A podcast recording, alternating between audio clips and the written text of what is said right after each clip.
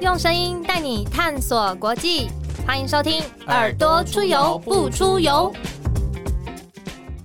大家好，我是蔡英文。呃，听说敏迪对国际事务很有兴趣，也很关心，那也很开心有这机会跟敏迪来谈话。那你的呃学历非常的优良，你是清大的经济系毕业的，所以我刚才也听到你那个什么呃比较利益什么的，听得出来有这个经济学的训练。你为什么要经营 Podcast 呢？我觉得呃，我觉得 Podcast 它是一个工具，它。它不是一个啊，假设哦，我去读了核核核工，我就要去原能会工作一样。它不是，它是一种讲话的方式，就是 YouTube 影像是一种讲话方式，Podcast 也是。我其实总统我在做 Podcast 之前呢，我是写文字的，我是每个礼拜一到五写国际新闻，然后周末把它念成 Podcast。所以呃，在这个年代哈，就是网红嘛，自己说有点不好意思，但是我们都应该身为一个自媒体。你应该要去发展很多不一样的表达方式，让更多不一样的人去透过各种形式接受到我的声音。所以其实做 podcast 我觉得是一个呃一个对自己的尝试。那包含总统刚刚已经感受到我还蛮爱讲话的，所以所以用利用这个管道把我的声音传出去，我觉得这才是重点。那其实任何人。例如我一个经济系毕业，我其实只有学士，呃，学历来说并没有到真的很好，就我可以拿来用 p 感讲国际新闻。我觉得任何一个人都非常欢迎大家加入。说到这个，我这时候，哎，总统，其实你现在在抛球给我杀，我其实想要跟总统请议一件事情，我的请议就是希望可以倡议一件事哈。我觉得 podcast 可以是台湾下一个文化输出的很重要的产业。我们过去台湾在早期啊，流行音乐。有一期有一段时间，台湾的流行音乐非常非常好嘛，红嘛。然后台剧、偶像剧、电影，到现在台湾要再一次做文化输出，我认为 p 卡 a 是是我们很能施力的点，因为我们的言论自由，因为我们的主题多元，我们可以讲 LGBT，我们可以一个市井小民可以跟总统面对面聊天，所以希望接下来政府。可以多提供资源，或者是帮我们做出这样一个舞台，让我们可以做文化输出。确实，因为刚才在专访的时候我也说了，你也要走向世界啊！又又回讲一次。对呀，不论是国家的政策，或者是国家的大事，或者是民众关心的事，哈，那嗯，很多的嗯，很多的沟通就不是一个人讲，所有人想办法去了解他在讲什么，而是他要讲到。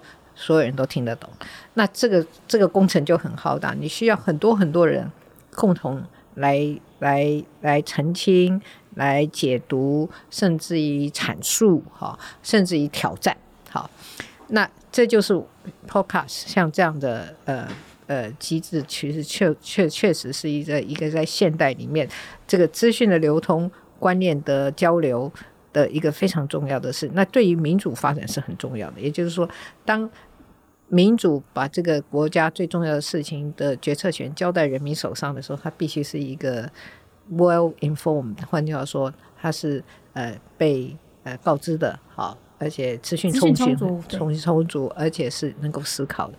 那像 podcast 这样子的，呃，这这种这种模式的话，让大家刺激大家的思考，同时也有资讯的传播的效果。那换句话说。将来，所谓民主社会就是民意，然后跟一个政府的机制相互，嗯，是一个专业的角色相互结合起来的，变成一个国家的新型的治理的形态。哇，那这样听起来就是你的 podcast 会变成一个很严肃的政令宣导，那就需要像你这样的人来解读啊。好，那我我就偶尔常来，可以哦。呃，来跟我的幕僚谈一下。可以，可以，可以。那我。嗯，因为我现在也有 podcast 自己的频道嘛，哈，我知道。那你算是前辈了，呃，那是自然。是啊，虽然你年轻非常非常多，但你算是前辈啊，可不可以传授我们几招？有没有什么秘诀？嗯，这其实我有研究一下总统的 podcast，然后听了几集。那我的想象是，总统的节目应该跟我蛮类似的，就是我们会很想要很认真的跟大家想一些事情，哈，不管是政令宣导还是国际外交关系等等的。那所以，我我觉得就以我对自己节目的经验，给总统一些想法，就是最重要就是你大概要在前几分钟就先把重点讲完。为什么？因为你的听众应该三分钟后就会睡着了。了解。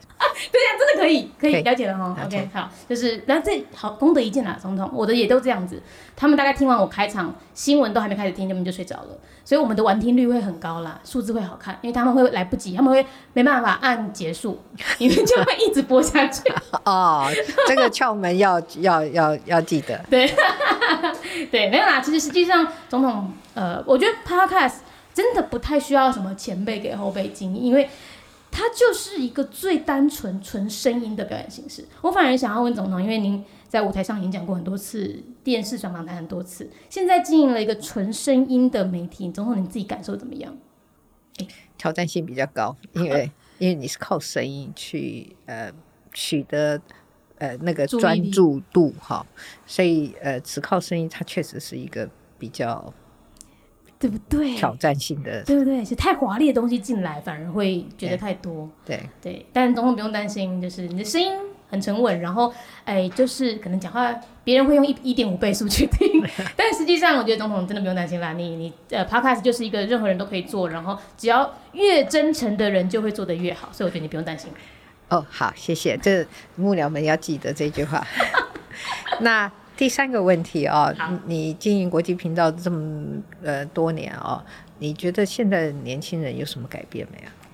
哦，我觉得这蛮好的，因为我因为你也算是年轻哎人啊，对吧对吧？跟跟你比的嘛，我也算是年轻人。不不不，不用跟我比，你就是年轻人了。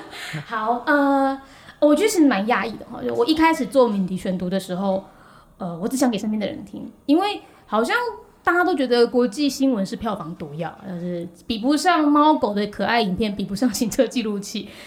但实际上我做了才发现，其实台湾人不管是年轻人还是什么任任何年龄层的人，其实大家很想知道国际新闻，所以我比较深刻的观察是，很想知道的人很多。那我们现在做出来，大家就开始去吸收，很认真的吸收各种形式的。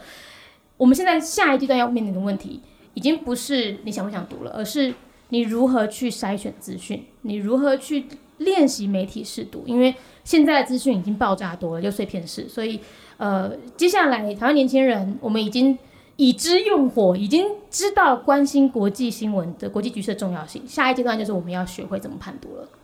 我觉得现在是真的是一个好机会，就是说，呃，在国际普遍关注台湾的情况下，那台湾呃的民众也对国际的事情越来越有兴趣哦。那嗯、呃这是一个关键时刻。有时候你对事情是不是有兴趣，跟你对那个事情是不是熟悉有关。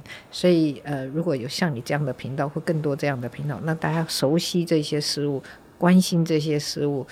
那你的收收听率一定会越来越高。那我也相信，当你收听率越来越高的时候，台湾年轻人会对国际事务是越来越有水准，而且台湾整体的国力一定上升。你要加油！好，我加油。但总统，我们讲国际新闻呢，当然最喜欢的还是报喜不报忧，就是有更多台湾的外交上的好消息，对我们来说，或者对台湾年轻人来说，他们就会更愿意去关注。所以这一次还是就是这件事情又要回归到总统，拜托你了，台湾的未来交给你了。啊，好，谢谢。那但是你也要一起来承担责任。好啦，压力有够大。好啦，好，谢谢。谢谢总统，谢谢